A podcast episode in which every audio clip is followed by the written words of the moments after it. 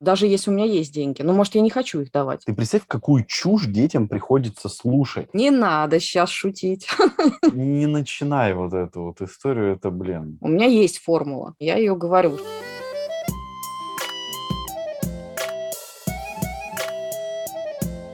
Всем привет, это подкаст «Мы же люди» и его ведущие Воронцов Яков и Марго Ясневич. Всем привет. Сегодня Тема нашего подкаста – это личные границы. Тема достаточно интересная. Вы писали, что хотите про это поговорить. И вот мы записываем. Марго, давай сразу расставим границы, и я скажу, что я здесь буду, наверное, больше рассказывать от лица психотерапевта. Почему-то я чувствую больше уверенности в выставлении границ именно в роли психотерапевта. Лично, как я человек, иногда у меня эти границы могут немножко размываться потому что преимущественно я общаюсь все-таки с узким кругом людей. Это мои друзья, мои приятели. И с ними у меня границы немножко другие не такие, как с левыми людьми. То есть ты напрашиваешься прям на провокации, да?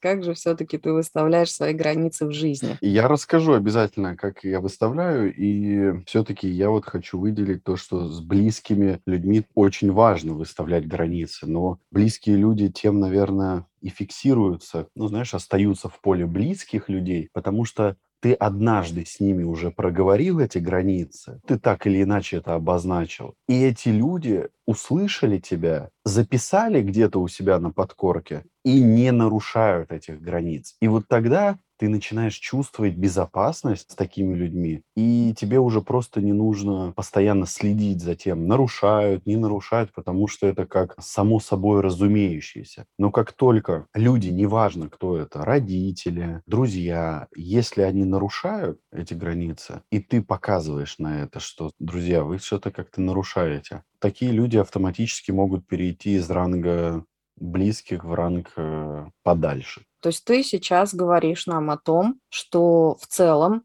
когда человек в близком кругу выставляет свои границы, то велика вероятность перестать общаться с этими людьми. Ты так думаешь? Я не это имел в виду. Давай пример такой. Вот есть ты и какой-то другой человек. Он просто знакомый. На нем еще ярлычка нет, что он близкий. И, конечно же, когда вы начинаете выстраивать какую-то коммуникацию, так или иначе ты начинаешь обозначать свои границы. Со мной так нельзя, мне это не нравится, мне это нравится. И когда ты обозначаешь свои потребности, высказываешь свои правила, границы, и у этого знакомого есть выбор, соглашаться с этими правилами или не соглашаться. Если этот знакомый соглашается с твоими правилами, а ты, в свою очередь, соглашаешься с его правилами, у вас как бы такое происходит происходит в кавычках подписание договора. Вас это устраивает, это все происходит невербально, это все на каком-то другом уровне происходит, само собой разумеющееся. И этот человек как бы автоматически идентифицируется как близкий человек. Я имел в виду, что близкий человек всегда может перейти в ранг опять просто знакомого или еще там врага или нейтрального, индифферентного человека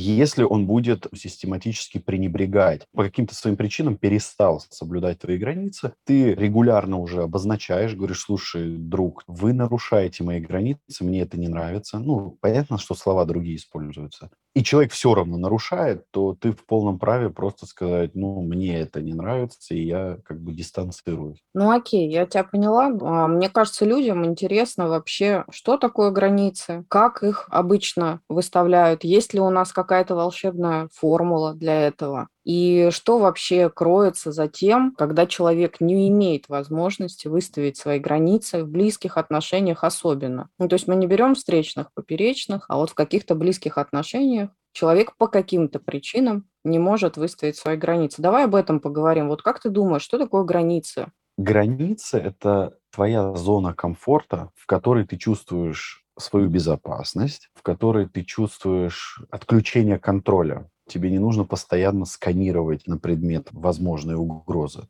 Может быть, ты дополнишь какими-то своими пунктами? Да, давай. Я думаю, что границы – это про то, когда человек понимает, что что-то происходит не так, как ему нравится, что-то вызывает в нем негативные эмоции, дискомфорт на грани стресса. Происходит с человеком, о котором, в общем-то, пора сказать, чтобы другой человек, оппонент, понимал, что так делать не надо.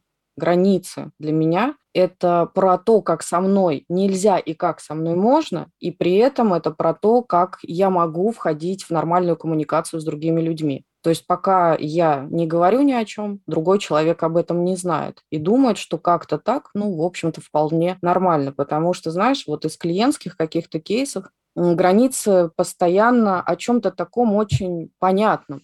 Ну, то есть это не акт какой-то заключить, нет. Это больше про то, что не надо как-то со мной говорить, а, не надо как-то вот так вот делать, не надо когда-то в какое-то время меня беспокоить и еще вот какие-то такие вещи. Но при этом это и про коммуникацию, то есть про качество коммуникации с другим человеком.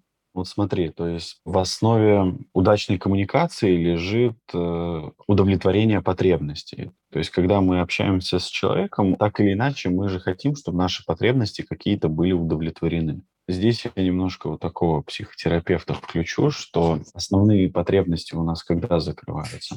В детском возрасте. И навык выстраивания границ, он как раз и идет оттуда, из детского возраста. Если в детском возрасте, например, регулярно нарушались его границы, регулярно не удовлетворялись его потребности, то откуда у него во взрослом возрасте будет вот этот навык выстраивания своих границ? Потому что у него просто нет такого примера. Дети, они стерильные вообще. То есть все, что в них положишь, все это будет прорастать. А у них просто нет этого даже зерна, в них не заложили, что есть такое понятие личные границы. Если к тебе мама заваливается в комнату в любое время там дня и ночи без стука, если девочки говорят, что нет, ты будешь ходить в этом, а не в том, что ты хочешь, младшему брату говорят, что ты будешь донашивать за старшей сестрой, будешь донашивать вещи, про какие личные границы? Когда ребенок говорит, что я не хочу есть все, а ему родители говорят, не выйдешь из-за стола, пока не доешь, у ребенка просто умирает его воля, и его ломают. И, конечно же, для того, чтобы во взрослом возрасте выстраивать границы, ему нужно будет учиться. И у такого ребенка во взрослом возрасте даже не будет вообще понимания того, что есть какие-то мои границы, потому что я всегда привык делать так, как от меня требуют родители, бабушки, старшие сестры, братья, тети, дяди, учителя в школе и так далее. И, соответственно, я в свою очередь буду тоже позволять себе нарушать границы другого человека. И так, когда ребенок взрослеет, а границы его нарушаются, и ему постоянно рассказывают, как он должен, а не как он хочет, в итоге он формирует внутри себя всякие прикольные штуки из серии «я должен быть хорошим», например, или «хороший». Соответственно, как я буду общаться с людьми? ну, давай так, занимают у меня деньги. А мне как бы приучили то, что нужно делиться в детстве. То, что если ты не делишься, ты жадный. Мишенька делится, а ты вот не делишься. Как так? И тогда, когда у меня занимают деньги, я вместо того, чтобы сказать короткое «нет», которого вполне достаточно в этом случае, для границ-то, собственно говоря, я начинаю говорить «да-да-да, конечно, мне с этим не очень, даже если у меня есть деньги, но, может, я не хочу их давать, но я так хочу быть хорошей». И я продолжаю давать эти деньги. Потом меня где-то перекрывают в какой-то момент. Но я не знаю, как сказать «нет», потому что если я скажу «нет», я стану плохой, эгоистичной, естественно. Ты знаешь, в чем парадокс? В том, что с людьми, которыми выстраиваешь такие отношения, ну, то, что ты постоянно что-то делаешь для человека, не говоря о том, что ты чувствуешь. Вот этот человек сто процентов привыкает к этой вот истории коммуникации. То есть у него копится этот опыт, что с тобой так можно. Но нет уже границы. Ты не говоришь. Поэтому вот в этом желание оставаться хорошим, которое растет из детства, потому что тебя кто-то называл жадиной, и то, что ты должен делиться, ты в итоге оказываешься в крайне неприятном для себя положении и испытываешь кучу негативных эмоций. Вспомнился пример личный, это прямо моя личная история. Я вынес ее даже в терапию. Ну, эта история была 6-7 лет назад скажу нашим слушателям, часто ты в терапию приходишь вообще совершенно с другим запросом. Ты говоришь, вот у меня прокрастинация, например. Вот я сижу и не могу там чего-то начать. Ты там все логически продумал, что вот у меня, скорее всего, оттуда, оттуда. Вы начинаете работать в терапии, а там вообще причина вообще в другом, абсолютно. И никогда бы ты не подумал. Почему бы ты никогда не подумал? Потому что так работают ваши защитные механизмы. Защитные механизмы вам и нужны для того, чтобы вы никогда сами не поняли, откуда у вас проблема, и чтобы вы никогда не дотронулись до своей травмы. И вот моя история. Я прихожу и как раз говорю, знаете, вот прокрастинирую. Начали мы работать, и что-то у меня постоянно стали деньги всплывать. Ты просто про деньги сейчас начала пример говорить, я прямо вспомнил про деньги. И у меня что-то постоянно деньги, деньги. И я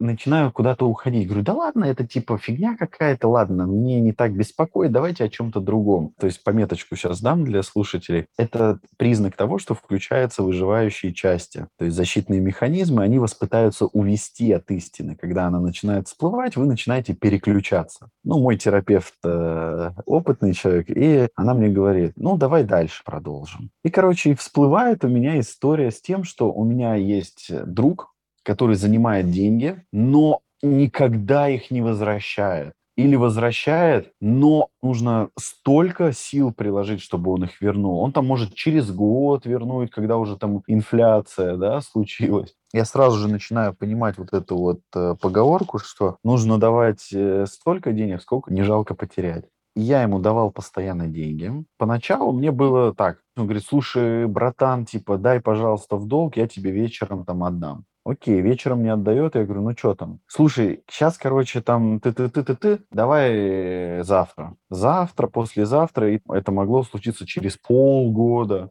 И тут у меня был внутренний конфликт, что с одной стороны я друг, и сумма-то там небольшая какая-то. И вроде как я же ему верю, он же вернет. Но капец, ты не представляешь, как меня это триггерило. То есть вот это такой дискомфорт ты испытываешь внутри, что ты все это понимаешь, но вот этот вот факт того, что нет этих границ, то есть нет четких сроков, да, а те сроки, которые обозначены, они просто нарушаются. Нет понимания того, что будут какие-то штрафные санкции. И когда он возвращал деньги, я такой, так, все, больше я тебе давать не буду. Он такой, да ладно, типа, все. Я такой, не, серьезно, больше давать не буду. И вот проходило время, и я давал. А это были времена такие, знаешь, там, когда я студентом был, а я работаю с 16 лет, и я сам вот э, зарабатывал деньги. И когда там суммы одна треть твоей зарплаты, одна вторая твоей зарплаты, и ты такой, блин, у меня были планы на это, и ты делаешь это в ущерб себе. И в терапии у меня эта история всплыла, и что у меня, какая мысль о себе была? Что я буду плохим другом. Это максимально иррациональная мысль по факту 10 человек вот э, поставьте, да, 10 человек скажут, ну, от этого ты не будешь плохим другом, по идее. Это нормально, у тебя, если друг не возвращает деньги, и ты ему не хочешь давать, ты имеешь на это право. Но нет, у меня-то мысль другая была. В общем, мы поработали с этой историей. У меня там чувство вины было вообще колоссальное. Я даже мысль не мог допустить, в смысле я не буду давать деньги другу. И вот проходит какое-то время, он мне опять звонит и говорит, слушай, вот там какая-то история, дай, пожалуйста, деньги в долг. И знаешь, я почувствовал, что я с такой легкостью ему сказал, нет, я тебе деньги не дам. И мне было абсолютно нормально. И у меня было четкое понимание, что я имею право отказаться от этого. И из-за этого наши с ним отношения не испортились. То есть он там не стал меня шантажировать, иначе мы не друзья. А если бы даже он бы и стал шантажировать, то это было бы еще лучше. Это бы для меня вообще было бы таким идентификатором того, что типа, ну все, значит, мы точно не друзья как сказал мне один друг, он сказал, что друг для того и друг, чтобы тебя понимать такой опыт интересный для меня был, что я действительно столкнулся с тем, что меня друг понимает, что я не хочу ему давать, потому что он сам за собой косяк вот этот вот знает. И когда я ему звонил, он сам начинал эту тему, говорит, да я, блин, понимаю, что я тебе там еще деньги не возвращаю, но вот я тебе типа верну. То есть он сам это все понимает, что у него есть вот эта проблема. На самом деле крутая история. Сильно было страшно, что потеряешь его. Да, и понимаешь, что мне не очень еще нравится, у нас в стране вот это есть тема пацанская, блин. По крайней мере, вот у нас во дворе воспитывались, понятия там прививались. Какие-то из этих понятий я до сих пор следую. Причем, ну, ты же понимаешь, что это же не жизненная какая-то важная история. даже если бы это была какая-то жизненная важная история, его похитили. Это называется выкуп, а не деньги в долг. И если там, например, вы собираете на какую-то операцию для жизни, это тоже называется пожертвование. Это не называется дать деньги в долг. И потом, когда у меня случилась вот эта прокрастинация, с которой я стал работать, я даже и не мог подумать, что это вот идет оттуда, из той истории вот с тем, что я просто не мог выстроить нормальные границы со своим другом чтобы была полнота картины, скажи, пожалуйста, какие детские послания родителей тебя привели в эту ситуацию, как ты сам думаешь? И как бы сейчас ты сказал нашим слушателям, оказавшимся в подобной ситуации, а я думаю, очень многие находятся именно в такой ситуации про деньги, как бы ты им рекомендовал бы выставлять границы в таких случаях? Самый такой четкий посыл, который у меня всплыл, мама постоянно вдалбливала вот эту историю. Я уже рассказывал, что любить это значит заботиться. Но на словах это все верно. Но понимаешь же, что ребенку важно подкрепление, то есть э, подкрепление поведенческое, то есть поступками нужно как-то это было показывать. А, возможно, она показывала, но не в полном объеме. И у меня сформировалось, что любить это значит заботиться в одностороннем таком порядке. Получается же здесь как? Если я даю деньги своему другу, то я о нем забочусь. Но почему-то мой друг не заботится обо мне и не думает о том, что для меня это некомфортная вообще ситуация. Почему-то мои потребности на втором плане и его потребности на первом. И вот здесь родительский посыл, знаешь, какой? Что большинство детей воспитывались удобными. Детей не воспитывали как личность, у которой есть выбор. Детям часто ставят в заслугу то, что «Ой, он у нас такой уже взрослый вообще, вот все понимает. Мы можем с ним на одном языке разговаривать». Ну разве это хорошо, что с пяти, с десятилетним ребенком вы можете, взрослый, разговаривать на одном языке? Это ужасно. Это ужасно, потому что у ребенка должно быть детство. И из-за того, что ребенок рано взрослеет, ему приходится задвигать свои потребности, детские потребности, естественные, и, например, примеры, когда еще вот нас родители провоцировали на задвигание своих потребностей. Когда, например, обесценивают, когда говорят, особенно мальчикам, что «Ой, не плачь, терпи, типа атаманом будешь». Ты ударился или там порезался, и тебе говорят, да ладно, это что? Вот людям на войне руки отрывало и ноги отрывало, а ты тут мизинчиком об угол ударился. Ну что, это больно, что ли? Конечно, больно. У меня сейчас нога болит. Мне вообще по барабану, кому там что отрывало. Я не чувствую этой боли. Я чувствую, сейчас у меня мизинец отваливается. И ребенок, конечно же, понимает, что, «А,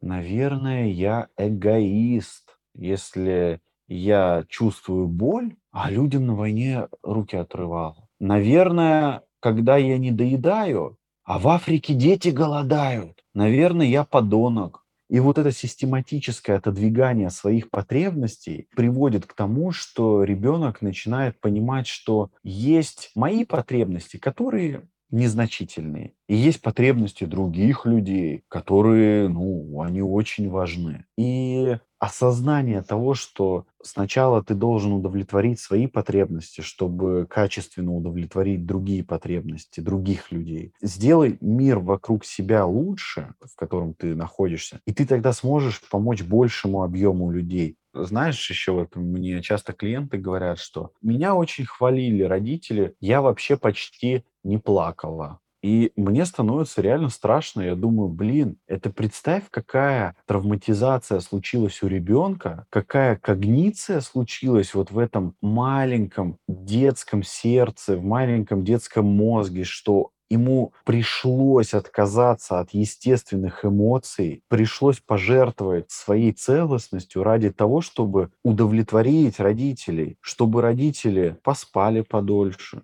чтобы родители не стояли у этой кроватки и не трясли, не говорили, да давай ты спи уже, ты чё орешь, мне завтра рано вставать. Чтобы родители не ссорились, кто сейчас пойдет его укладывать, потому что я уже три раза за ночь встала, а ты лежишь, блин. И вот чтобы этих конфликтов не было, ребенок берет и просто отказывается от э, своих эмоций. И потом ему ставят это в заслугу и говорят, слушай, ты частичку своего здорового я отколол, ты такой молодец, вообще просто вот, красавчик. Спасибо тебе за нашу прекрасную родительскую жизнь. И самое страшное, что потом дети, которые выросли, они пытаются компенсировать любовь, которую недополучили, или там другие какие-то потребности, уже во взрослом возрасте и переключаются на других людей и пытаются от них это получить. Знаешь, еще вот эти вот истории, когда говорят, помощник растет. Да. Или там помощница. Вот она у нас прямо хозяюшка. Готовит еду, убирается. Вы серьезно, блин? Э, ребенок не должен этими функциями заниматься. Если он это делает совместно с мамой, ну, там, получает удовольствие от процесса, от взаимодействия с родителем, это одно дело.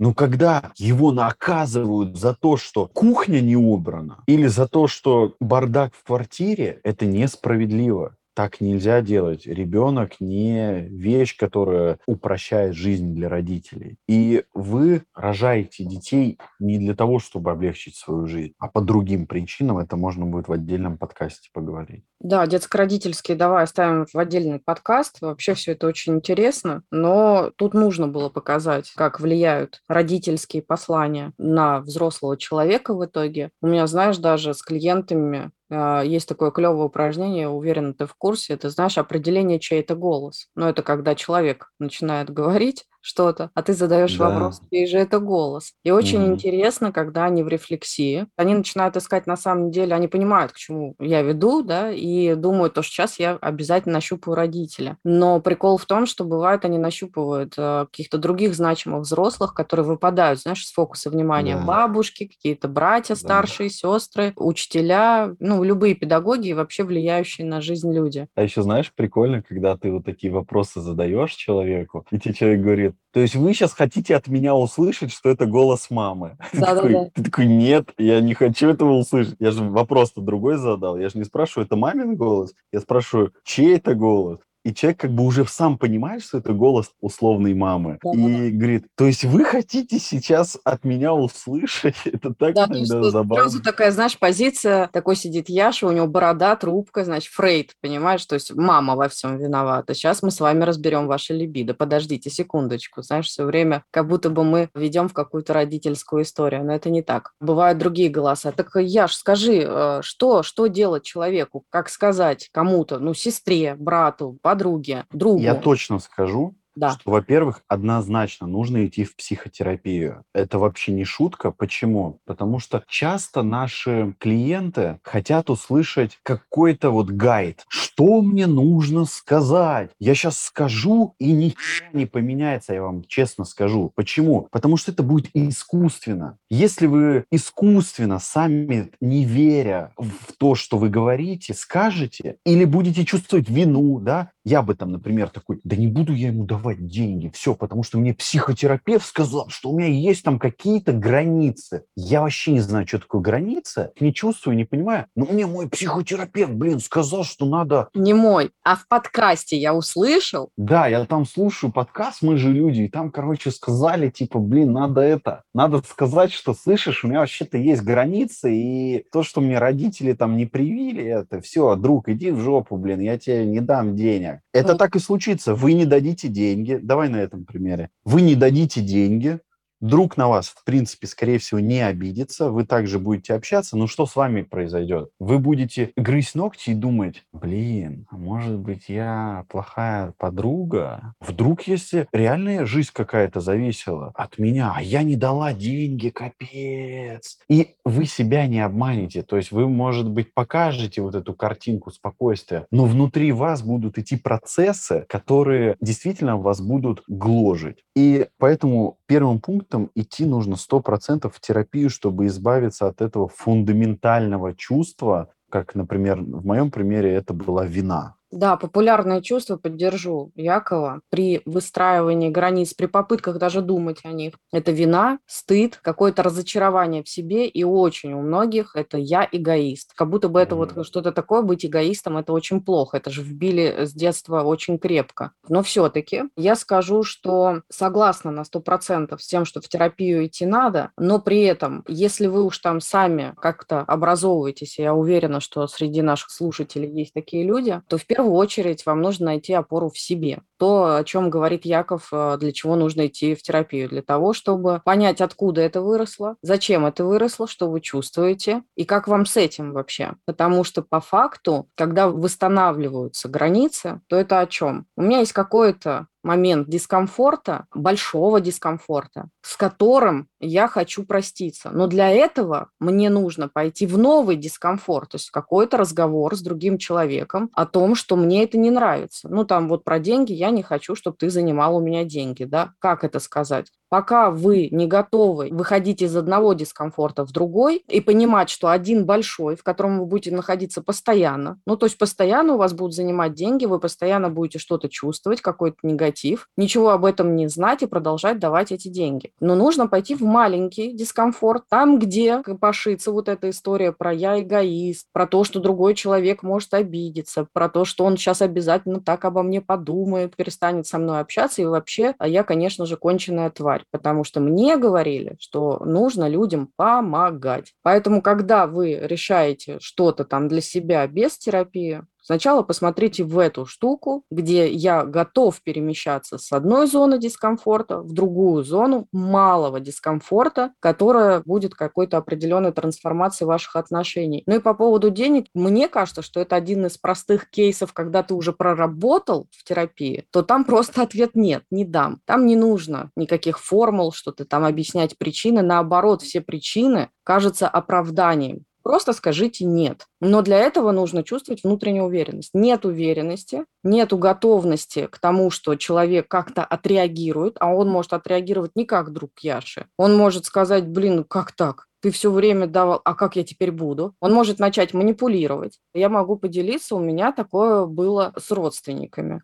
Я зарабатывала до декрета достаточно много денег, как всем казалось, и я такая, знаешь, в ранге богатых родственников находилась. И ко мне mm-hmm. любили паломники приходить, знаешь, за бабками. А я-то тоже, в общем-то, не жадина, и с кучей установок про то, как надо быть хорошей, удобной и всем нравится. Я давала эти деньги, я еще из тех людей, кто и не спросит. То есть вообще удобная на 100%. И в как... родственник такой. Вообще, это что? И в какой-то момент э, я тоже прорабатываю это в терапии, и, в общем-то, ко мне приходят приходит близкий очень человек, не буду говорить кто, вдруг он меня будет слушать, и говорит, а, пожалуйста, вот э, нужно, и какая-то история там очень, знаешь, э, про какие-то там, в общем, страдания. А я ему говорю, Игорь, да не дам я тебе денег.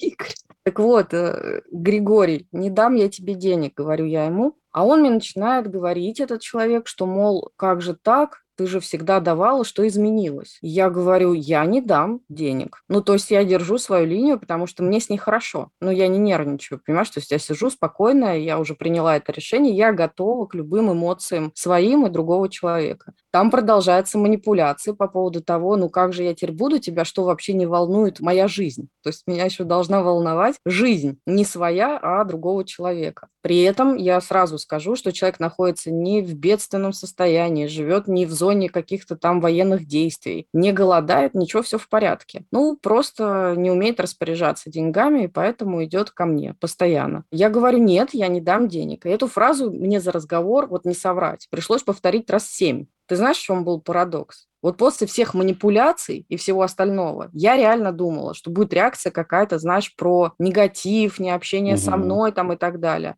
Окончилось все тем, что человек просто переобулся, понимаешь, в воздухе, сменил тему, и просто больше не обращался за деньгами. А я да. была вот в шоке. Мне казалось, может быть, все, что угодно. Но уже столько было сказано, столько манипуляций было, столько вот этих все за нитки за все подергали, за мою там, знаешь, эмпатию, за мое сострадание к другим. И при этом бац, и все, И ничего. Так и вот, знаешь, не только терапевтическая практика, но жизненная практика показывает, что все наши самые худшие сценарии, которые мы придумываем, они вообще почти не сбываются. Мы там думаем, что все, капец, а по факту вообще ничего не происходит. И ты такой думаешь, блин, то есть вот серьезно, я ради вот этого ничего столько переживал, я с тобой согласна. Слушай, давай я тоже, раз э, мы же люди, расскажу. Э, Кейс был у меня очень сложный, мой собственный, про границы, не относительно денег. У меня была прикольная вообще детская установка, с которой я вообще прощалась дольше всего. Это мне, клянусь тебе, с очень раннего возраста мама говорила, будь мудрее. Это была вообще просто топовая фраза в мой именно адрес. А, у меня есть старший брат.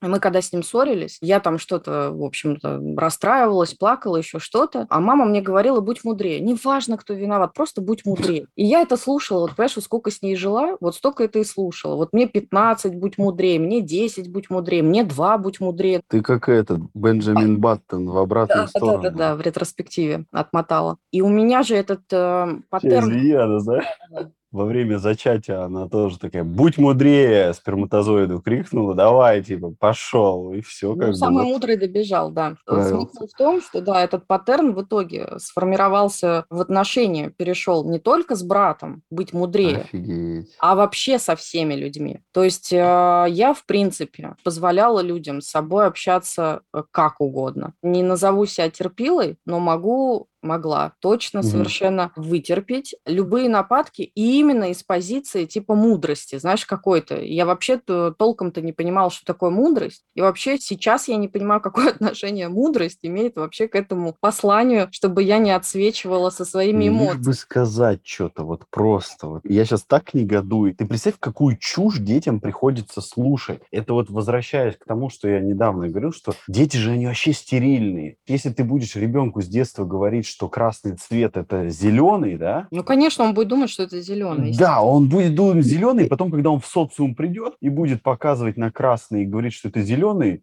он будет вообще не понимать, почему люди не понимают. И он будет думать, что это с ними что-то не так. Да, ну так вот, вот эта вот мудрость трансформировалась в то, что я могла промолчать на любые нападки, ну, от брата, естественно, ну, потому что там тупо просто первый человек, с которым я должна быть мудрой. Брату привет. Брату привет. Не, ну, кстати, как ни странно, в итоге у нас с братом очень хорошие отношения, и он сейчас не требует от меня никакой мудрости. Вообще принял целиком мою трансформацию, за что ему большой респект и уважуха. А он в меня- терапии был? Нет, не был. Но у меня есть а, двоюродная сестра, которой тоже, естественно, мне нужно было быть все время мудрее. Не побоюсь этого рассказывать на всея, знаешь, услышание. Она такая достаточно токсичная девочка. И- Бам! Просто пошли Ага. по родственникам, давай, вот так вот. Такая, да я нормально, я уже проработала родственников, у меня на них вообще злости нет, ничего Не-не-не, нет. смотри. Брат у меня просто вот У меня- такой, да, сестра у меня токсичная. Не-не-не, у меня очень клевый брат, на самом деле. Сложный, но клевый. А Да вот я шучу. Понимаю, а сестра реально токс. И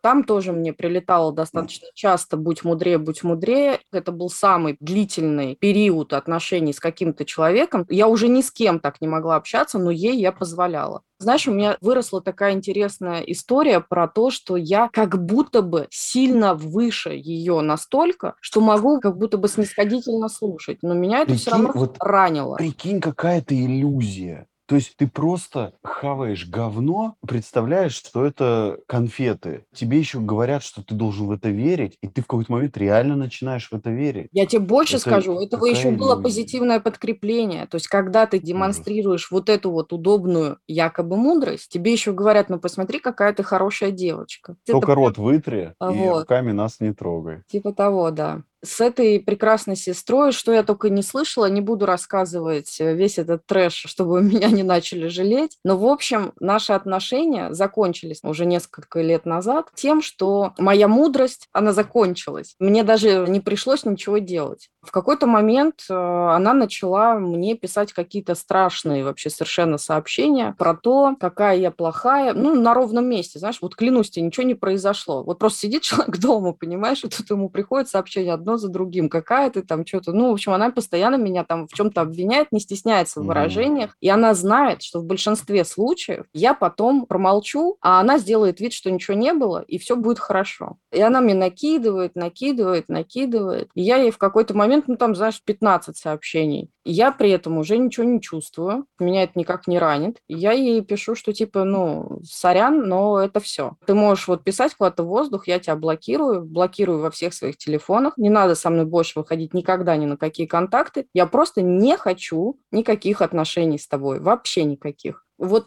как это должно было закончиться в глазах наших родственников? То есть это должна быть какая-то война, обида, какие-то там подковерные игры, я не знаю, что-то там такое. В итоге для меня это вообще никак не изменило мою жизнь. Мне, знаешь, что стало? Легче. Потому что я наконец сказала, что все, хватит, все. Да, слушай, вот у меня была такая же история, очень похожа. Только меня там не мудростью прикрывали, Возможно, это было тем, что, ну, я же понимаю, что мы родственники. И знаешь, и я вот этот момент, когда мы перестали общаться, я прямо вот почувствовал, что как будто не то, что частичку тебя, да, там отрезали, но это же там родственники. А нет, вот как будто груз с плеч, потому что зачем мне общаться с людьми, которые реально токсичные? И неважно, родственники это родители, братья, сестры или тети, дяди, неважно. Ты имеешь право не общаться с любым токсичным родственником, если он систематически нарушает твои границы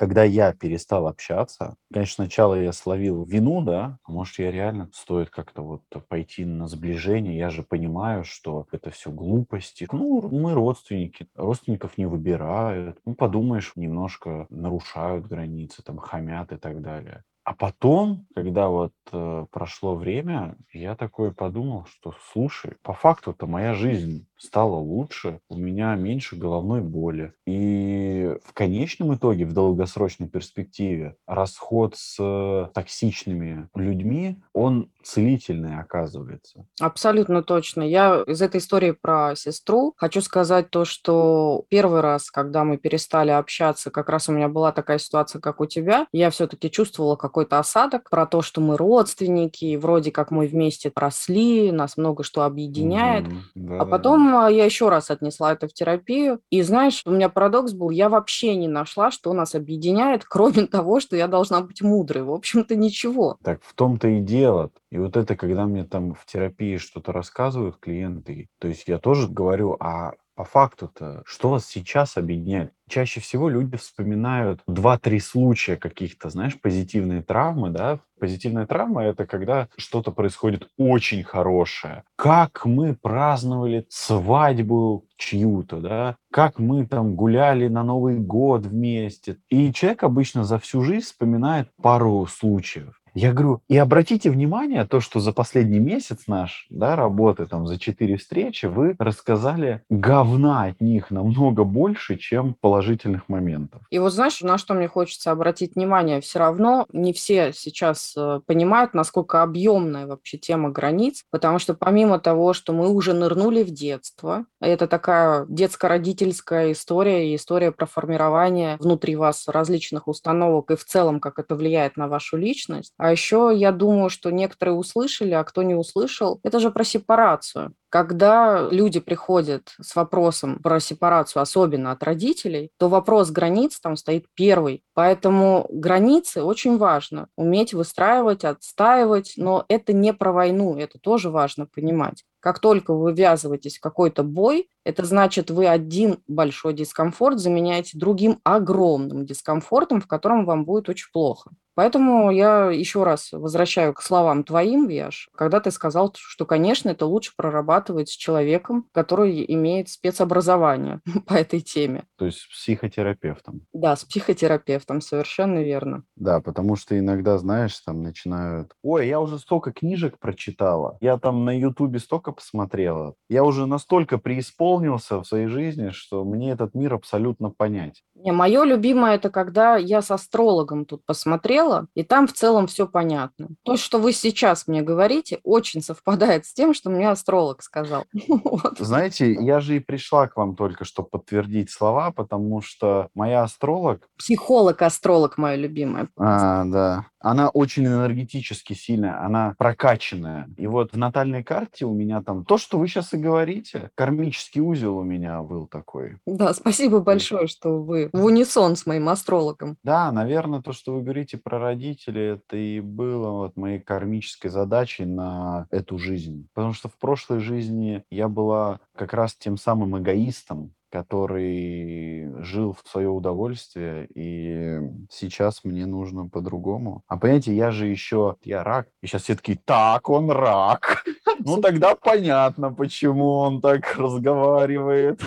А ты кто? Телец. Телец? Угу. Ну, тогда понятно. Конечно. Ты знаешь, ты типичный телец вообще у меня столько тельцов было, вот все вы одни, вот такие вот, Маргарита. На самом деле, вот э, мы тут тронули тему всех этих астрологов, гороскопов. Вот знаешь, э, от души скажу, что я могу стебаться сколько угодно, но ты знаешь то, что телец и рак э, очень хорошо совпадают друг с другом по какой-то там системе координат, между прочим. Бам. У меня отец же Это рак. в копилочку того, что сейчас все такие, вот вы там типа шутите шутки, а смотрите, блин, да. телец и рак, не просто Поэзия так. пошла в эфир, да. Да. Я хотела сказать, что на самом деле, когда ко мне люди приходят и говорят то, что у них астрологи э, что-то там им говорят, я к этому отношусь, правда, с уважением. Потому что мне кажется, вот сейчас без шуток, что человек, когда ищет помощь, то он обязательно до чего-то дойдет. Ну, то есть, понимаешь, он же после астролога пришел к тебе, ну, значит, в целом он молодец, молодец. Я считаю это иррациональным, ты, может быть, считаешь это иррациональным, а может, кто-то еще считает иррациональным, но в целом придерживаюсь мнения, что когда человек ищущий, то это очень здорово. Мне очень жалко денег, когда люди ходят, все эти таро у них, твои любимые, вот эти все гадалки. Просто... Я аккредитованный специалист Таролог, да. Таро. Я вообще так говорю всем своим клиентам, говорю, первая встреча без второго расклада – это, можно сказать, деньги и время на ветер. А я, знаешь, все время достаю свои магические шары, кристаллы, и говорю, сейчас, подождите, давайте настроимся сначала на энергетическое поле. Не, ну в резонацию войти с потоками Вселенной – это как отче наш. Я не знаю, я твоих кристаллов не видела, так что вот мои, ты видел, а я твои не видела. Не надо сейчас шутить. Не надо. Маргарита, Маргарита хочет увидеть мои кристаллы. Боже мой. И Фрейд такой должен сейчас сидеть за тобой, такой, Яков.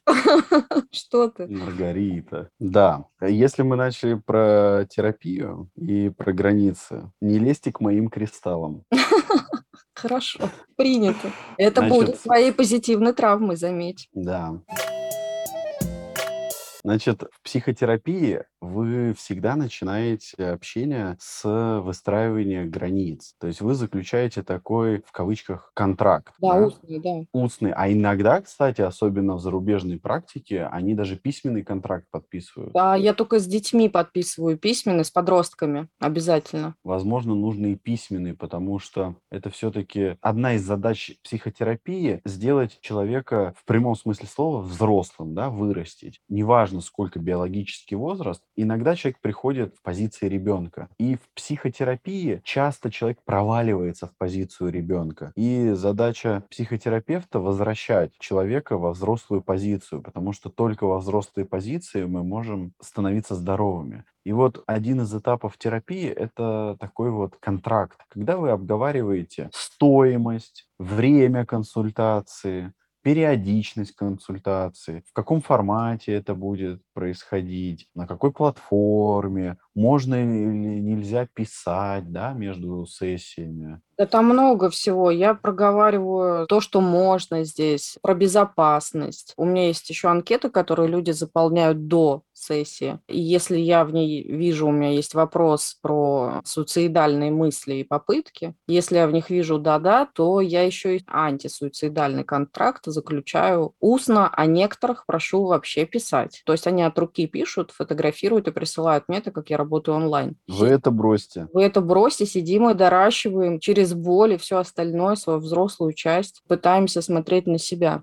Да, совершенно верно. Устный контракт– это очень клевая штука, и, честно, меня удивляет очень, когда некоторые коллеги а, наши этого не делают. И вот здесь очень важен момент э, как раз границ, потому что у нас же как часто бывает, особенно если человек первый раз в терапию пришел, он же садится и сходу начинает рассказывать всю эту историю своей жизни, своих проблем и прочее. Работа-то не с этого начинается. Работа начинается с выстраивания границ. Да. И вот эти границы, они как раз и обозначаются в контракте. И то же самое я вот возвращаю в начало нас. Мы в межличностных отношениях выстраиваем границы, когда мы человеку говорим, что мне нравится это. Вот мы же представляемся, да, мы там знакомимся и говорим, меня зовут Марго, там, а меня Яков. Это уже как бы ты выстраиваешь первые шаги границ. Меня нужно называть, я же не Мария. Со мной, я... Нет, со мной проще. Меня нельзя называть Рита. Я прям так и говорю, пожалуйста, не называйте меня Рита, я могу не откликаться. Дальше нужно выстраивать границы и говорить, там, вот, мне, например, не нравится, когда меня зовут Рита, и ко мне так обращаться там не нужно. Понятно, что вы не в первый час там это все, да? Слушай, короче, мне нравится крабовый салат, оливье я не ем, печень говяжью я тоже не ем. Человек такой, ну, ёпрст, ты так он сумасшедший, блин.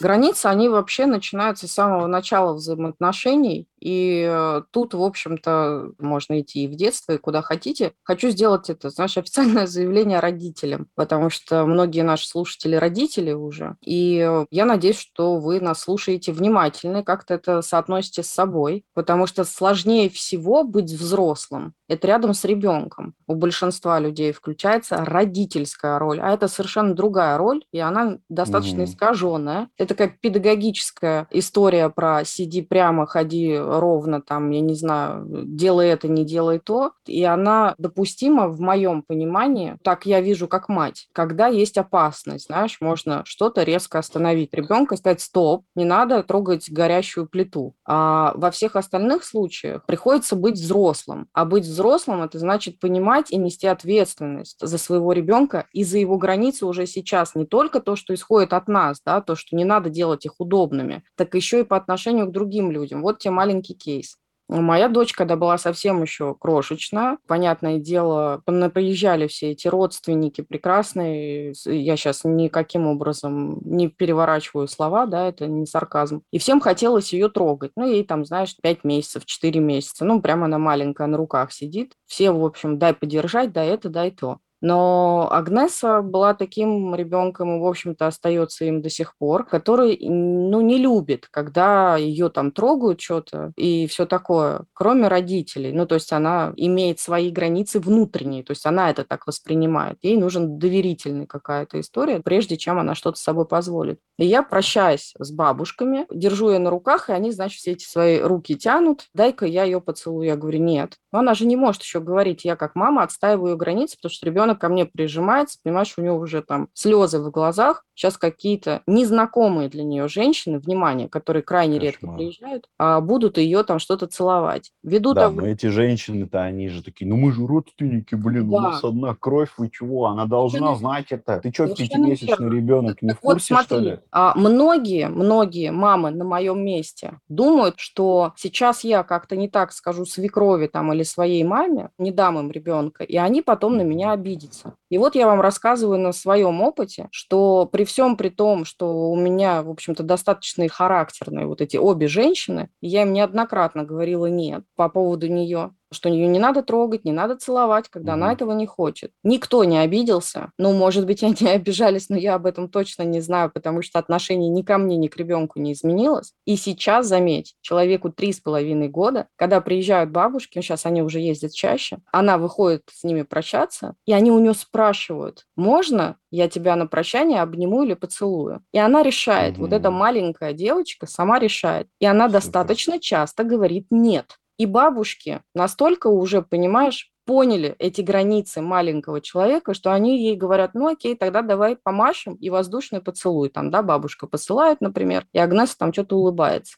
Я к тому, что когда мы прогнозируем за других людей, что они невозможны к трансформации на наши какие-то истории, а на самом деле люди готовы принимать границы, да готовы они к этому, если они в этом заинтересованы. Конечно. То есть если человек на вашей стороне изначально, ему может будет казаться что-то странным и так далее. Конечно, периодически мне прилетает от мамы, что, ой, ну кого ты из нее вырастешь. И знаешь, я могла бы идти в конфликт, но меня это так веселит, что я ей все время говорю предположительно человека. Ну, по крайней мере, у меня других мыслей нету. У нее очень клевые границы. Моей дочери три с половиной, она четко знает, что ей можно, что ей нельзя, как с ней можно, как с ней нельзя. И это возможно. Возможно, если ты во взрослой позиции находишься. Но так и в остальной жизни мне приходится учитывать ее границы, понимаешь? Потому mm-hmm. что когда у нее был кризис, вот этот вот прекрасный трех лет, так называемый, ну, у нее же там эмоции кипят, и она могла мне отколоть что-то типа «я тебя не люблю». И я знаю, как реагируют многие люди. Я прям это четко знаю и видела неоднократно, и на сессии мне это приносит. Но я на нее смотрю, но она маленькая, понимаешь? Но она там сейчас злится, не может справиться со своими эмоциями. Я ей говорю, ну зато я тебя люблю. Давай так, ты меня сейчас не люби, а я тебя буду любить. И она, знаешь, походит чуть-чуть, подумает и такая, нет,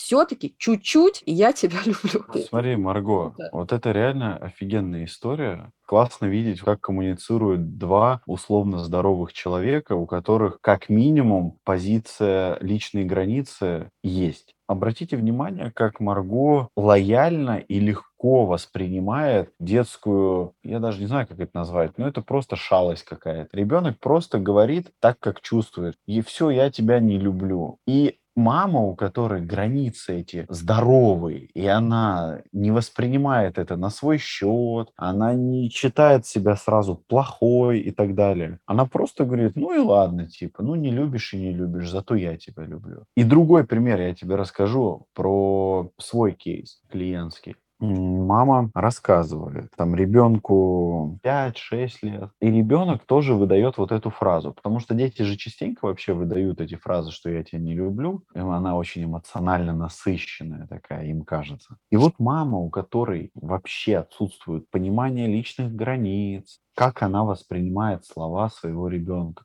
я тебя не люблю. Она знаешь, что говорит ребенку? Ну, если ты не любишь, ты можешь собирать вещи и идти туда, где тебя любят. Хочешь Представляешь, иди. какое отвержение, крах происходит внутри маленького человека. Это жесть. А потом, когда, видимо, там просыпается какая-то здравая часть, да, у мамы, что она чувствует после этого? Вину, стыд. Конечно. И потом она начинает давать вот этот второй посыл. То есть сначала я тебя не люблю и вали отсюда. Отвержение. А потом говорит, ну нет, я тебя люблю и вообще э, самый лучший ребенок на свете, принятие. И мы имеем вот как раз э, заложение вот этого дезорганизованного типа привязанности. Двойные посылы, да, что я тебя не люблю, а потом как бы я тебя люблю. И для ребенка нет вот этой четкости. А здесь родитель не дает вообще никакой четкости. То ли люблю, то ли не люблю, то ли мне оставаться дома, то ли валить туда, где меня любят. И для ребенка это полный бардак происходит. И вот в этом а, маленьком взрослеющем мозге формируются такие нейронные сети, что мир непостоянен, мир опасен, что главная фигура привязанности мать, если такая, то там, наверное, вообще кошмар творится в мире. Если вот мать, она же как бог для детей. Если она такая вот, то там-то вообще ужас. Я с тобой абсолютно согласна. Меня вообще тема детско-родительских отношений очень сильно всегда волнует, потому что мы, как ни крути, из детства. И пока э, родители продолжают позволять своим недорощенным частям общаться с их детьми, так вот это вот, знаешь, такая родовая модель, она так и будет крутиться, крутиться, крутиться, mm-hmm. этому никогда нет конца. Но я хочу сказать, что люди, которые э, сейчас очень хорошо понимают, что они делают что-то не так, и чувствуют там сейчас даже нас, может быть, слушая какую-то вину, чувствуя на нас какое-то раздражение, что мы тут такие умные сидим. Ребят, это звоночек для того, чтобы что-то менять. Нету никаких поздно. Понятное дело, что если вашим детям уже период пубертата и все такое, там уже определенно, прям уже такая канва личности создана на самом деле, и вы уже много всего доложили. Но это не значит, что вы сейчас не должны меняться. Все равно идите меняйтесь. Просто есть, знаешь, люди, которые пишут мне в директ то, что ну я уже опоздала, моему сыну уже 8. Нет, вы не Ну, это опоздали. тоже, это все тоже, знаешь, вот эти защитные механизмы, лишь Конечно. бы не идти в терапию. Мы найдем миллион и одну причину. И вот смотри, я что хотел сказать, прям подчеркнуть, что в личных границах важна вот эта вот предсказуемость, важна вот эта вот четкость. То, что вот мы говорили про контракт. Как будто вы контракт по пунктам прописываете, чтобы Слушай, все было понятно. Здесь важно, что, как и в любом контракте, он двусторонний. Важно не забывать, что есть и у второй стороны какие-то свои требования, обязательства, права и прочее. И вот здесь-то происходит, либо вы соглашаетесь на данную модель коммуникации и продолжаете дальше свое взаимодействие, либо вы не соглашаетесь и вы расходитесь. Мы все живые люди, мы все меняемся. Прошло пару лет, у нас там могут измениться потребности, ценности и так далее. И это нормально, что вы перестанете там с кем-то общаться. Просто нужно иногда останавливаться и сканировать. А вот эти люди, кто сейчас в моем окружении, они как-то делают мою жизнь лучше или они меня делают хуже. Если делают хуже, то как можно эту ситуацию исправить? Там, в форме диалога или там работы над собой, если это требуется. Но если вы четко обозначаете и говорите, вот э, знаешь, там, мне вот это вот не нравится, а человек говорит, да ладно, брось ты, ты что, типа, придумываешь тоже, блин. Или, знаешь, там любят часто говорить, ой, блин, пошел к этому психологу, тебе там мозги промыли, блин, нормальным человеком был, а сейчас какую-то... границы у тебя теперь есть. Ничего себе. Такой хороший ты парень был, добрый. Деньги давал, а сейчас что-то перестал да. давать. Мудрая была ты, да, деньги Яша вот давал и все такое. Мне хочется сказать, помимо вот этой всей, когда ты говоришь про двусторонность э, вообще этой истории, знаешь, какая забавная штука тоже есть? Вот две скажу. Первое – это то, что очень часто спрашивают, а какого черта люди сами не понимают, это мое любимое. Ну, знаешь, типа, О, почему да. я должна говорить? И так вроде все понятно. Объясняю, сразу говорю, ничего не понятно. Понятно только вам. Поэтому другой человек себя так и ведет по отношению к вам, что ему непонятно. Если бы ему было понятно, и он при этом там не нарцисс и не психопат, то он совершенно точно бы это понял. И Мгм. вторая история – это про то, что если вы хотите своих границ, чтобы другой человек их э, видел, то нужно быть готовыми и видеть границы другого человека.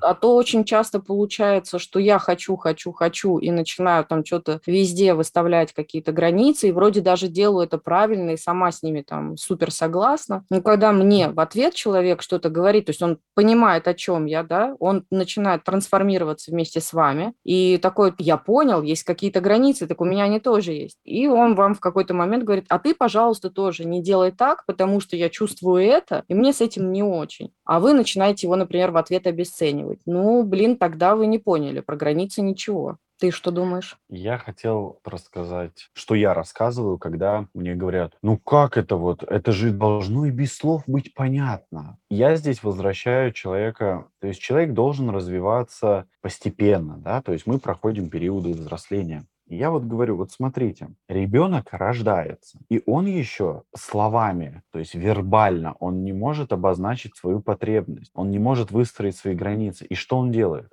Он с помощью поведения выстраивает свои потребности. То есть, например, он захотел есть, он начинает плакать. Он не может сказать, слушайте, я тут пописал, поменяйте мне штаны, там, подгузник и так далее. Поэтому он с помощью своего поведения высказывает свои потребности. И это работает. У ребенка откладывается вот это, что классно, это работает, я с помощью поведения могу получать то, что хочу, удовлетворять свои потребности. Мы растем, у нас э, формируется речь, мы уже начинаем мыслить там абстрактно, мы уже можем выражать свои потребности в словесной форме, но так как нас либо этому не научили, либо чаще всего игнорировали, потому что сначала, когда ребенок вербально чего-то научился, он часто высказывает свои потребности прямо. Но когда сталкивается постоянно с игнорированием потребностей, он понимает, что это неэффективно и прибегает к более ранним стратегиям эффективным,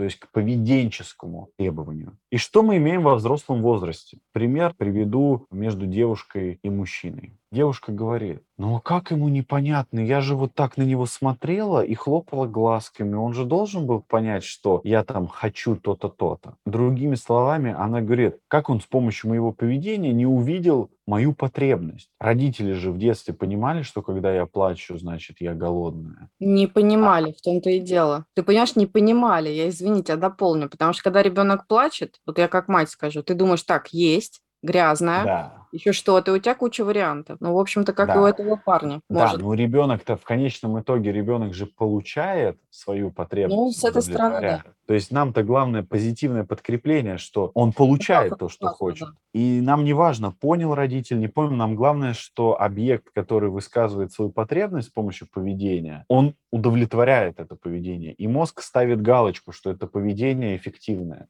В отношениях часто мы проваливаемся вот в эту нашу травмированную детскую позицию, и мы по каким-то своим причинам, а какие причины? Детско-родительские, соответственно, потому что так как наши потребности игнорировались и прочее, и прочее, мы уже не можем словами сказать своему партнеру, своему другу или еще кому-то. И мы начинаем намекать, так как это безопасно. Типа, да, что-то в комнате душновато. Мы ждем, что кто-то сейчас подорвется, окно откроет, кондиционер включит, дверь откроет и так далее. Или мы начинаем там поведением высказывать тяжелые вздохи, типа там, эх, да.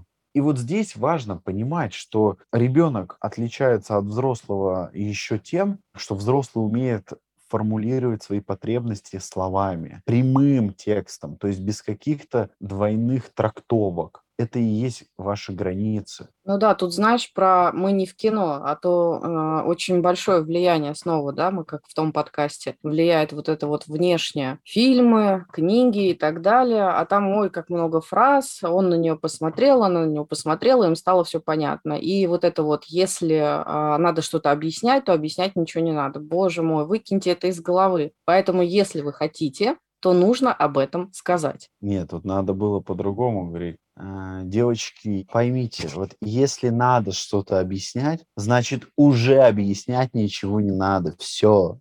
Правда, это подходит для стены ВКонтакте, но это не подходит для реальной жизни. Люди действительно не понимают, если они нарушают ваши границы. Прямой пример э, тоже клиентский. Девушка живет э, со своим отцом, и она очень любит, знаешь, с утра завтракать одна. А папа такой, ну, клевый чувак, но он вот любит вломиться в ее ритуал вот в этот утренний и начать что-то там, движуху какую-то, что-то там ей рассказывать и так далее и тому подобное. Но она границу не выставляет, потому что, ну, папа же, естественно, обидится, отношения испортятся и так далее. То есть мысли такие. Никак это не проверяется на практике. Ну, то есть можно же просто спокойно сказать, что вот есть такое-то время, в которое я хочу приходить в себя, там, не знаю, со своим кофе, слушать э, музыку, подкаст, смотреть фильм и так далее. Можешь ты, пожалуйста, в этот момент, конкретное время, не устраивать вокруг меня суету. Нормальная просьба. Почему он должен обидеться? Совершенно мне непонятно. Но вот э, я знаю, доказательств на это нету, обоснований для этого нету. В итоге, когда человек идет и говорит, папа не обижается. И там, конечно, была эта вот твоя тема, но я же сижу с этим видом, что понятно, что меня трогать не надо. Если текущее поведение неэффективно, мы начинаем э, автоматически вспоминать более эффективное. И видишь, мы вообще скатываемся до того, что самое эффективное поведение у нас было невербальное, да, которое Да. было в детском возрасте. И почему-то мы удивляемся, а почему 20-30-летняя девочка не получает свои потребности, когда она использует паттерны шестимесячного ребенка. Да, совершенно верно. Я с тобой абсолютно согласна. Я считаю, что техника словами через рот, она вообще доступна, так-то скажем, только людям. Ей бы было неплохо пользоваться. Очень хочется сказать, очень часто у меня спрашивают, ну вот формула, как сказать, э, что сказать и так далее. Ну мы уже выше там когда-то говорили то, что пока вы внутри не обладаете уверенностью того, что вы готовы сами к своим собственным границам, понимаете, из чего они состоят и зачем они вам нужны, то вообще ничего не надо делать. Но в целом у меня есть формула. И я, в общем-то, когда работаю с клиентами, я ее говорю, что вы, по идее, когда уже есть готовность у человека, а, можете идти в разговор, говоря о том, что, во-первых, это я сообщение, там не должно да, никаких да. обвинений, что ты там конченый, сидишь, ты не видишь, какое у меня лицо, ты меня раздражаешь. Вот так вот не надо. Угу. Нет, он не видит, и он не конченый. А говорите о себе. Ну, например, возьмем ситуацию из другого кейса, когда мне не нравится, что мой муж употребляет алкоголь и потом становится невменяемым. Это очень часто. Это просто каждая вторая клиентка, которая замужем, имеет вот такого мужа, который, может быть, не часто выпивает, но если выпивает, становится каким-то неадекватным. И вот там грядет какая-то очередная вечеринка, и ей очень хочется ему сказать, чтобы он просто, ну, как бы не напивался как свинья, например, потому что ей от этого не очень. Что нужно делать? А, нужно сказать, что когда происходит какое-то событие, мне комфортно, когда, в общем-то, мы с тобой находимся примерно в одном состоянии, а это твои там три рюмки, после четвертой ты тварь. Вот, условно. И я говорю то, что мне не очень, когда я не могу с тобой держать коммуникацию на равных. Мне прям плохо, я там злюсь или еще что-то. А не то, что мне стыдно перед людьми из-за тебя, не надо вот этого вот. Я говорю о себе. То, что мне хочется Марго, оставаться, да, с тобой... Давай для красоты э, давай. ролевую сделаем. Ну, просто чтобы это было понятно. То есть вот я муж, а ты это жена, которая недовольна. Это как ситуация за столом происходит уже или как? Нет, мы с тобой собираемся идти на свадьбу к нашим А, друзьям. ну давай, все. Блин, сегодня, короче, Марго сегодня наконец-то с Мишей выпьем, сто лет не виделись, ну, неделю целую не виделись, вот хочу сегодня с ним наконец-то выпить. Вы что с девочками пить будете? Слушай, давай с тобой поговорим на тему того, что мы идем, во-первых, на свадьбу. Да мы ладно, ты давай не начинай вот эту вот историю, это блин. Ну, хорошо. А, я вообще совершенно не против, чтобы ты выпил с Мишей и еще с остальными своими друзьями. С Игоряном, еще Игоряном. Игоряном, да, вот эти вот. Леха. Вообще классные ребята, на самом деле, и э, я к ним отношусь достаточно хорошо. Но знаешь, есть один момент, я себя чувствую очень неуютно, очень раздирает всякий вот гнев, и я вынуждена в этом признаться, и куча раздражения, когда ты переходишь свою норму. Ты начинаешь меня сильно трогать, я чувствую из-за этого дикий дискомфорт, ты начинаешь громко петь какие-то песни, ну и вообще ведешь себя так, что мне в итоге с этим очень плохо. Вот именно Так мне. иди к своему психотерапевту и проработайте там это. Это Да, твоя какая-то история. абсолютно ты прав, и я пойду к своему психотерапевту, и, к слову говоря, вчера у него была, и я хочу тебе сказать то, что было бы здорово, если бы мы с тобой находились на одной волне, и никто тебе спить не запрещает, пожалуйста, ты имеешь право на расслабление, но у тебя есть, э, ну, какая-то адекватная твоя норма, в которой ты веселый, клевый, и мне в этом состоянии с тобой классно. Ну, то есть мне вообще очень здорово, комфортно. Есть, когда ты переходишь эту грань и становишься как будто бы не моим. То есть я перестаю чувствовать э, связь между тобой и мной. То есть это уже не ты. И мне вот с этим парнем вообще не ок. Я злюсь на него. Мне не хочется, чтобы ты сидел рядом со мной. Мне не хочется, чтобы ты каким-то образом ко мне прикасался. Мне это неприятно. Поэтому я хотела бы тебя попросить вот в этот раз держаться на нашем с тобой уровне, когда я чувствую с тобой связь, и мне с тобой классно. Знаешь, вот я сейчас не из роли Давай.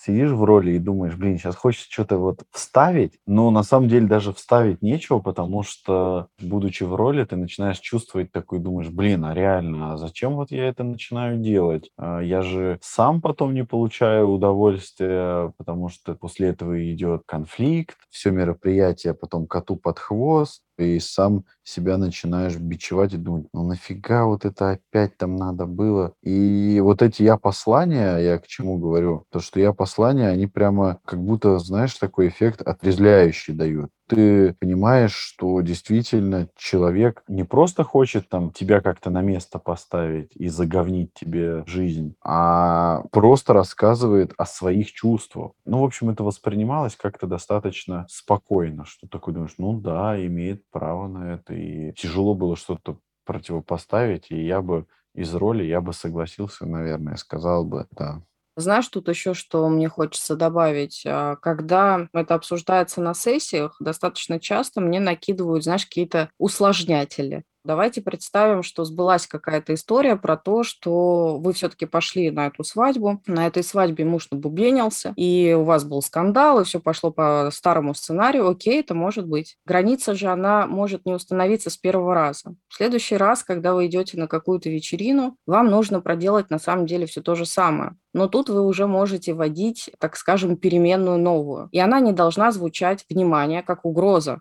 она должна звучать как некое обстоятельство, на которое вы сами внутренне согласны на 100%. Я говорю сейчас не о манипуляциях, не о том, что вы будете каким-то образом прогибать вашего мужа через там колено или молодого человека, там жену, не знаю у кого, потому что и девушки бывают тоже разные но вы должны сказать, что типа вот как бы мне с этим плохо, и ввиду того, что в прошлый раз у нас не срослась история, а, я, наверное, вынуждена буду, например, уйти с мероприятия без тебя, потому что мне с этим невыносимо. И дальше должно произойти следующее, что если ваш муж напивается все-таки до такого состояния, когда вам невыносимо, вам нужно уйти с этого мероприятия, а не оставить это какой-то угрозой, которая не состоялась. Угу. Это должно быть как раз завершающей демонстрацией того, что вы действительно действительно понимаете, что это ваша граница. Потому что как только начинаются вот эти все манипулирования, угрозы и так далее, и вы потом тащите пьяное вот это бревно на себе, а, оно поет песни, вы ненавидите, там, ссоритесь, я не знаю, он падает в какие-то там лужи или еще что-то происходит веселое совершенно, потом блюет в такси, и вообще все круто, вам на платье ваше выходное. От этого ничего не произойдет, потому что в следующий раз, как бы вы уже не выставляли свои границы, ничего он не будет слушать. Совершенно совершенно нет. Вы можете напугать человека, и он один раз с вами согласится, вы можете тыкать потом в него и говорить, мы же договаривались, там то, все, пятое, десятое, но вы же не ушли, вы же не сдержали свое собственное слово, вы не выдержали свою границу, и он ничего не понял соответственно. Тут очень тонкий момент про угрозы манипуляции и про то, как вы сами понимаете, что вы там делаете. И вот следующий пункт, как раз то, что вот я говорил, и твой пример сейчас очень хорошо подчеркивает, что важно, чтобы за тем, что идет нарушение ваших границ, следовало какое-то наказание, ответственность какую-то нужно нести за это. Например, если в терапии нарушение границ, если, например, терапия задерживается по времени, человек оплачивает время, которое он задерживает. Если человек не приходит на терапию, то он оплачивает вот это время, которое он занимал, на которое не пришел. То же самое распространяется на терапевта, потому что это в двустороннем порядке должно работать ответственность. Если об этом то... договорились, это внимание, да, потому что да. об этом важно договариваться. То есть... Да, это обычно на первой сессии все. Да, ты сейчас говоришь клевые вещи, у меня это вообще, вот эта часть у меня вообще заключена до до терапии я высылаю память, да, в которой да. все как есть. И более того, не дадут соврать мне мои клиенты. У меня была история, вот буквально с одной клиенткой, которая у меня давно, если я не ошибаюсь, я профилонила то ли первую, то ли вторую сессию, записав ее в одно время с другим человеком. Ну, то есть, ну, понимаешь, в запаре угу. какой-то, но это никак меня не оправдывает. И я понимала свою ответственность, я сказала ей то, что ее сессия, которая должна быть, я ее вообще взяла в воскресенье, я не работаю по воскресеньям, но я ее взяла в воскресенье, угу. потому что ей было очень нужно. Так как профукала я, ну, в общем-то, я должна была пойти навстречу. И более того, я принесла публично ей извинения. То есть я реально чувствовала свою ответственность перед человеком. Это очень важный момент, то, что вы находитесь в доверительных отношениях. И то же самое должно происходить в жизни. Да. И получается, что вот эта ответственность то же самое и в межличностных отношениях должна быть. Когда вы выставляете человеку и говорите, что вот мне такое не нравится, и если такое будет продолжаться, я там оставляю за собой право то-то, то-то, то-то сделать. И важно это делать, чтобы второй человек тоже видел, что офигеть. То есть мое поведение рождает какое-то поведение с другой стороны, которое мне потенциально конечно. не нравится. Да, то есть у всего есть последствия. Давай подытожим Давай. про границы. Первое, мы сказали, что границы формируются в раннем детском возрасте, до 7-9 лет. Да, до возраста ну, осознанной социализации, ты прав, до 9 лет. Дальше. Эти границы можно, если они не сформированы, их можно сформировать с помощью психотерапии во взрослом возрасте. следующее. В границах важны четкие договоренности. И вот эти договоренности должны соблюдаться. Если эти договоренности не соблюдаются, следующий пункт, нужно нести ответственность за несоблюдение этих договоренностей там уже важно, чтобы это не было как наказывающее поведение. То есть нужно понимать, что когда и вы тоже соберетесь нарушить чьи-то границы, вы тоже несете за это да. ответственность.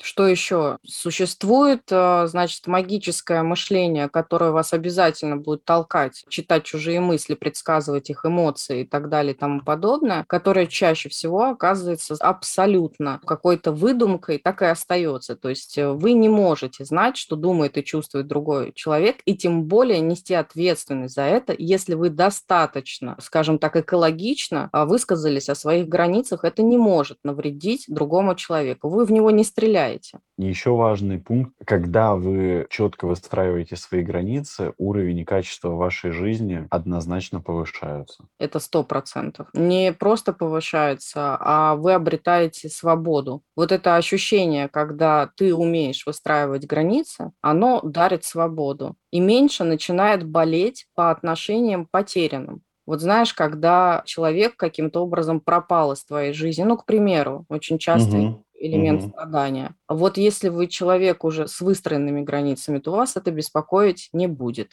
В заключение мы хотим сказать то, что границы – это то, что делает вас э, взрослым человеком, делает вас человеком свободным и, собственно, делает вас хозяином своей жизни. Поэтому, конечно, ваша заинтересованность, когда мы проводили опрос, какая вам тема будет наиболее интересной, и вы выбрали границы, говорит о том, что вы на верном пути. Да, не просто так она у них отрезонировала. Надеюсь, что в этом подкасте вы услышали для себя что-то полезное. Давайте пожалуйста, обратную связь, она очень важна. Пишите, какие пожелания будут на следующие подкасты, какие темы для следующих подкастов. Нам это все важно. Не забывайте подписываться в Инстаграме на нас, в Телеграм-канале тоже подписывайтесь. Ну и да, и не жалейте, пожалуйста, уж ребята, для бедных психотерапевтов своих лайков под подкастами, потому что так мы видим динамику, как вы нас слушаете и насколько вам интересно. А на этом прощаемся и до новых встреч, как я понимаю, да? Да, все, всем пока. Пока.